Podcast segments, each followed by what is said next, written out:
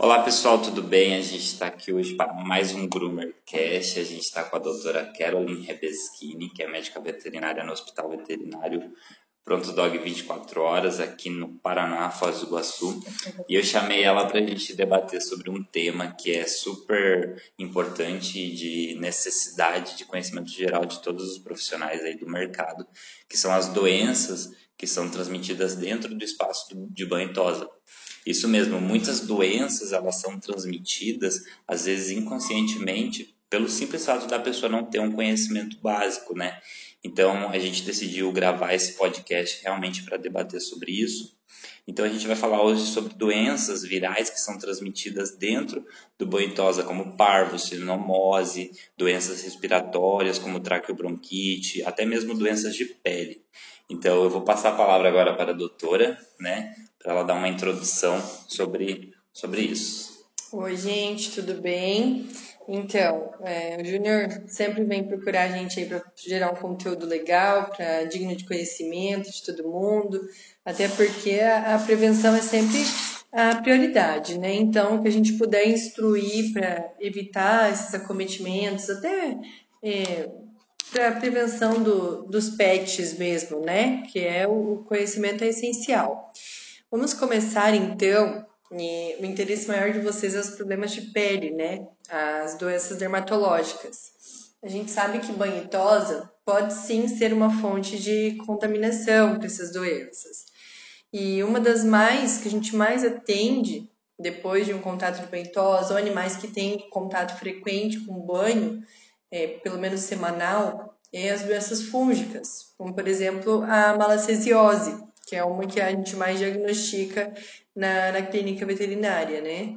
E o que, que acontece com essas doenças de fungo? Excesso de umidade, é, toalhas não esterilizadas devidamente, seca o animalzinho com fungo, dá banho em outro, seca Doutora, é muito, é muito comum a gente ver o é, é muito comum mesmo, tá? Por uhum. que pareça. É, eu já vi casos que as pessoas é, secam um cachorro com a toalha, uhum. aí estende a toalha no sol, a e toalha seca a e volta a utilizar de novo. Não, é necessário desinfetar, né? E de preferência, se pudesse uma toalha descartável, melhor ainda. Ou de uso individual. Isso. Ali na Garbo a gente tem uma empresa que esteriliza as toalhas, eles, eles levam as toalhas, esterilizam e devolvem pra gente todas embaladas para ser de uso individual mesmo. Ah, que legal. A gente usa uma toalha em um animal, seca ele e aí a gente descarta. Né? Ela vai fazer de, de, novo a desinfecção. Ótimo. É isso, é prioridade, né? Uhum. A gente sabe que às vezes é melhor a gente cobrar um pouco mais de serviço, investir um pouco mais, mas não ter problemas, porque querendo ou não, isso volta para vocês depois, né? Ah, a veterinária já se pegou no banho. Então é. é e boa parte acontece, higiene, né? acontece mesmo.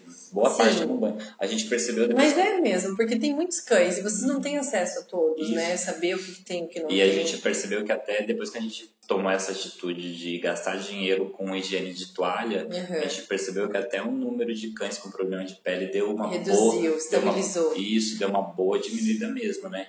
E uma outra coisa que eu ia te perguntar a respeito de transmissão de doença uhum. é o fato do animal ter um problema na pele e usar a rasqueadeira nesse animal. E aí não, não limpar esse equipamento, não esterilizar é um fome, e usar, né? e usar em outro em outro animal isso transmite também? Pode sim. Tudo depende do que aquele animal está apresentando.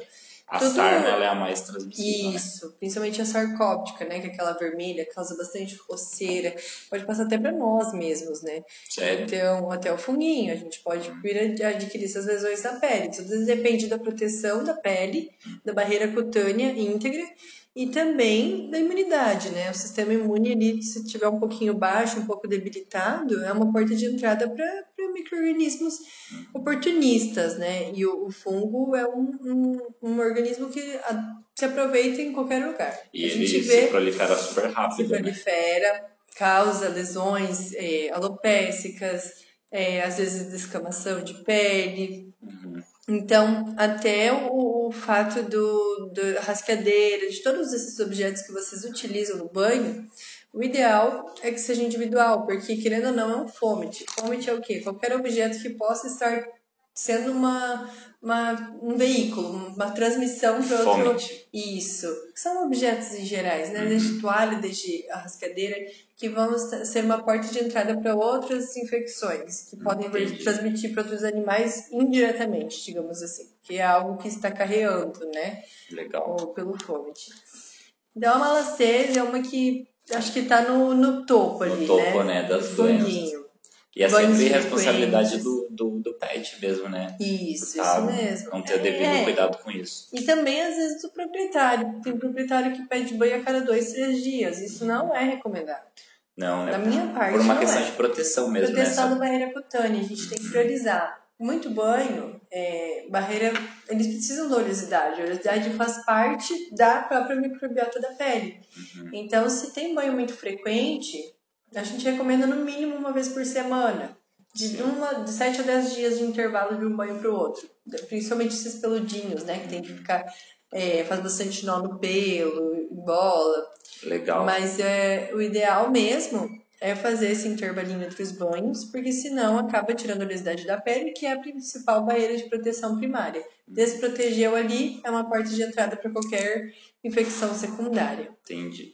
Doutora, a gente, antes da gente sentar para gravar o podcast, a gente estava fazendo uma lista de doenças, né? Uhum. E uma que eu fiquei muito, assim, curioso foi a respeito da transmissão de bronquite, né? Traqueobronquite infecciosa O que, canina. que é isso? Tá, a gente sabe que é como se fosse a gripe canina. Aham. Em, termo, em termos assim, mais leigos, ela se chama de tosse dos canis. Aham. Que normalmente cães que vivem no mesmo ambiente, que não tem a vacina, principalmente a vacina da gripe, Aham. não tem essa prevenção e quando, como é, é via inalatória a transmissão, em local que tem uma superpopulação de animais, isso pode ser transmitido. É, e tipo, normalmente no banho tosa tem o espaço onde os cachorros ficam na gaiola e tipo, são vários cães no Aham. mesmo local. Então, no Sim. caso, se um cão tiver esse problema, ele pode contaminar os outros, né? Isso mesmo. Às vezes passou ali na, ficou na baia por um período, por mais que tenha desinfecção, é um- uma porta de entrada para outros animais, então ele vai estar tossindo, ele vai estar expelindo esse vírus e outro animal vai vir chegar e pode inalar isso e vir a desenvolver. Então, por isso é muito Então- importante con- conscientizar o proprietário a fazer, Fazer a a vacinação vacina. preventiva, Caramba. vacina da gripe. Não sabia disso. Ela é uma vacina opcional. Uhum. Digo assim que não daquelas que a gente sempre bate na tecla, né? Da raiva, da multivalente,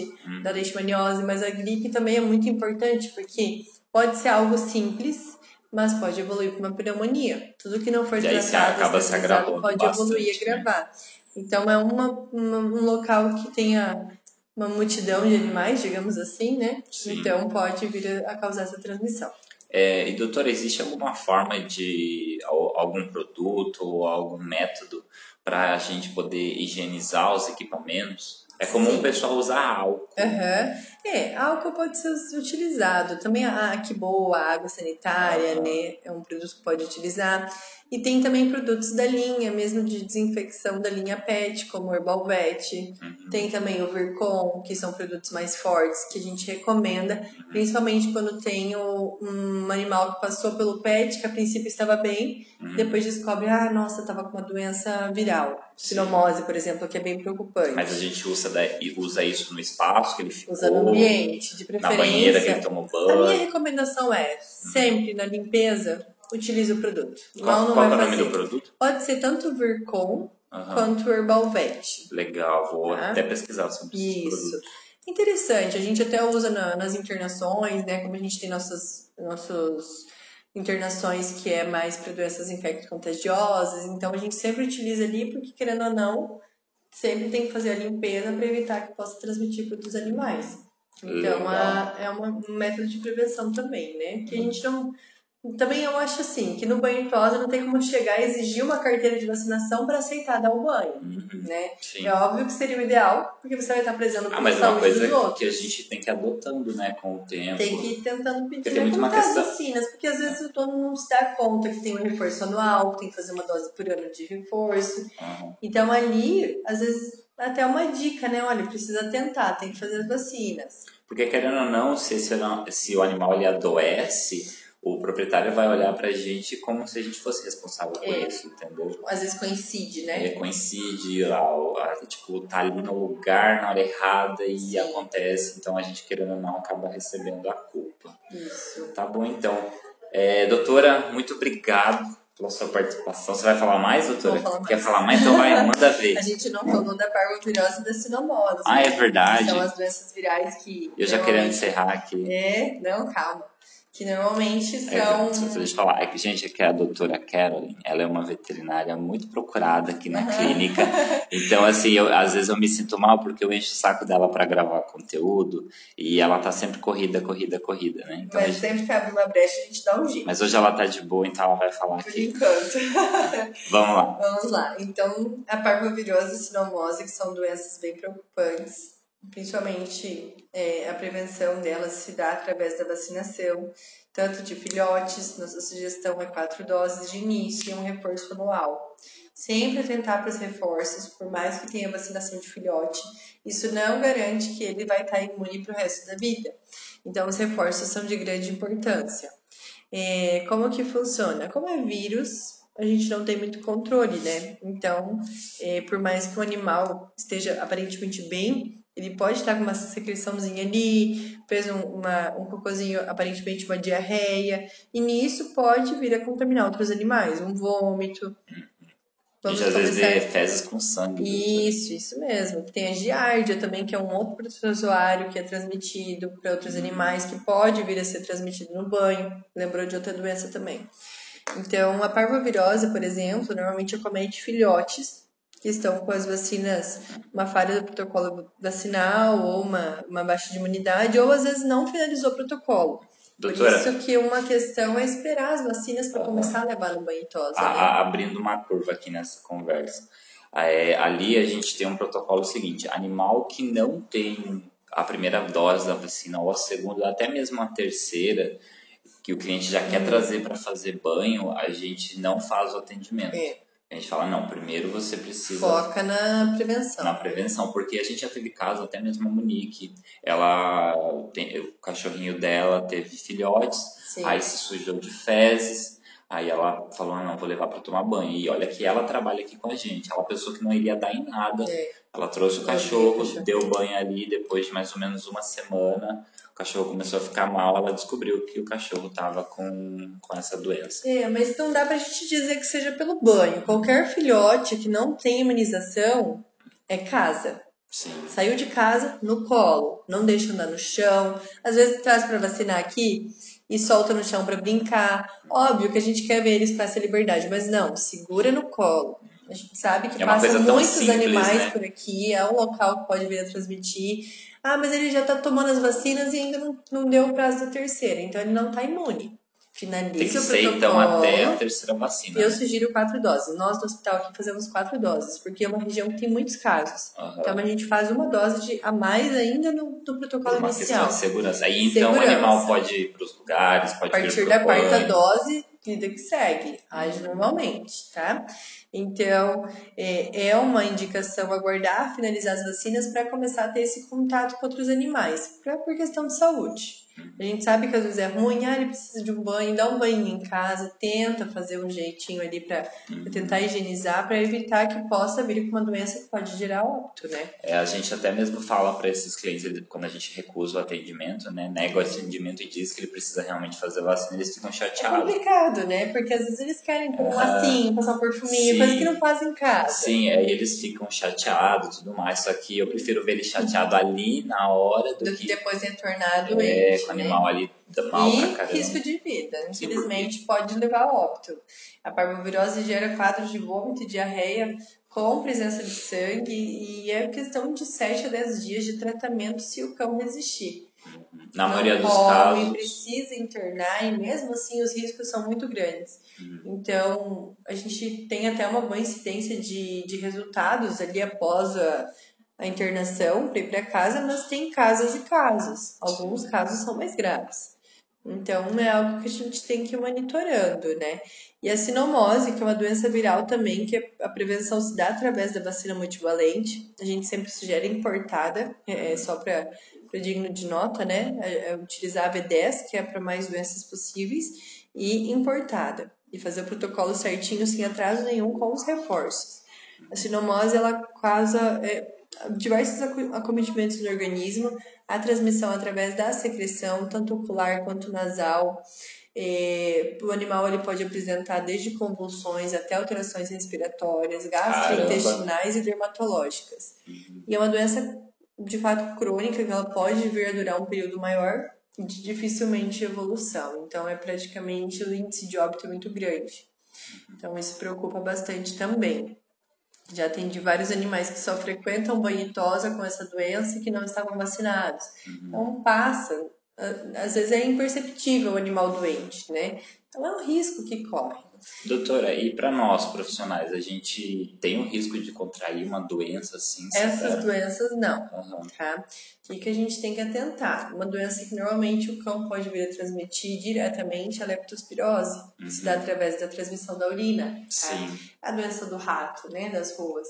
Sim. Então, se você notar, às vezes, que o animal está com vômito, uma urina muito forte, tudo que vocês vão manipular, desde o banho, a gente sugere sempre se proteger. Usar uma luva, né, de preferência. Por quê? Porque às vezes ele tá com uma feridinha boba ali, mas tá com uma contaminação muito forte, uma bactéria altamente uhum. é, é, que não responde aos tratamentos uhum. e pode vir a passar para nós. Se nossa pele tiver machucadinha, já é uma porta de entrada. Então, uhum. tudo a gente tem que se cuidar. Sim, sim. Prevenção, né? Desde nós para eles e pro para os pets que vêm para o banho. A, a, mordida de um cachorro, ela pode transmitir doença? Ela pode transmitir raiva se o animal tiver indícios, né? Uhum. Então tem que sempre monitorar a alteração de comportamento, uhum. é, pode gerar uma infecção, porque a boca do cão é muito contaminada, mas tudo isso vocês vão monitorando com a prevenção das vacinas, é, que o dono fique monitorando o animal, porque às vezes pode Sim. estar iniciando, né? E às vezes não manifestou nada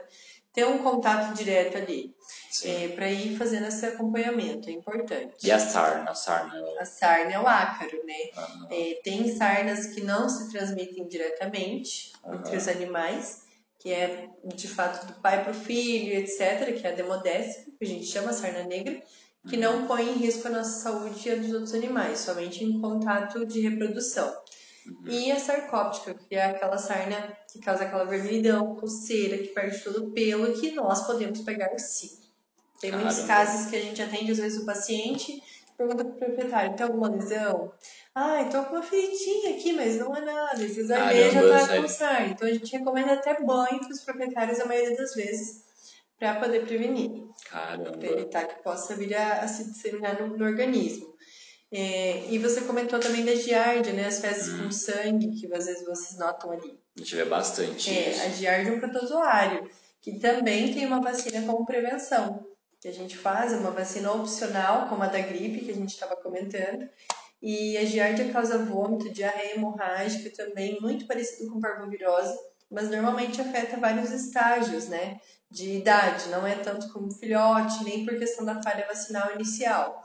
Às vezes é por falta da vacina específica.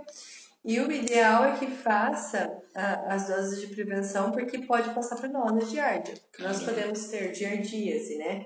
Que é vômito, diarreia com sangue, perca de apetite, como se fosse uma, um quadro de virose. E como a gente convive com o cachorro no colo, na cama, no sofá, tudo, né? O cachorro. Pra lamber, lambe a boca, uhum. é, mexe ali, daí de repente dá uma coçadinha na boca. É automático, ninguém vai fazer isso proposital, né? Sim. Então é sempre ideal estar monitorando isso, tá? Uhum. E ah, acho que das doenças que mais se transmitem, assim, das mais comuns são essas, desde pele, quanto respiratória, quanto virais e gastrointestinais, né? Sim. E no caso, a prevenção é sempre prioridade verminose, a gente tem que cuidar, porque se não tiver com vermífugo em dia, às vezes defeca um pouquinho ali, outro animal vai lá cheira. A gente tem essa higiene, mas tem um risco mesmo assim, né? Sim. É, pulga, carrapato, às vezes pode causar transmissão de doenças para outros animais, doenças que são preocupantes. É, leishmaniose eu não coloco nesse, nessa lista porque não é o animal que transmite, hum. são, é o mosquito. É o mosquito, né? Então, até a sugestão banhosa deixar um repelente na tomada, para evitar que tenha mosquitos nos locais, porque às vezes o mosquitinho picou um cão que vocês atendem com a doença. Aí vai lá e pica outro, né? E tá ali no ambiente, pode picar outro. Então, são, é, é um hospedeiro, no caso, o cão, né? Uhum. Mas tem que cuidar para os transmissores não estarem no ambiente, que é o pulgo, o carpato e o mosquito. Entendi. Entendeu? Agora deu? Agora deu, Meu eu acho. Deus. Só se eu não tô lembrando de nada, mas acho que deu.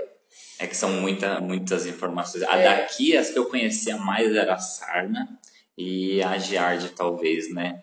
De resto, pra mim também é novidade. Vou começar a tomar uma atenção devida com isso aí, porque é algo realmente muito importante, tá? Isso mesmo. Doutora- Prevenção em primeiro lugar.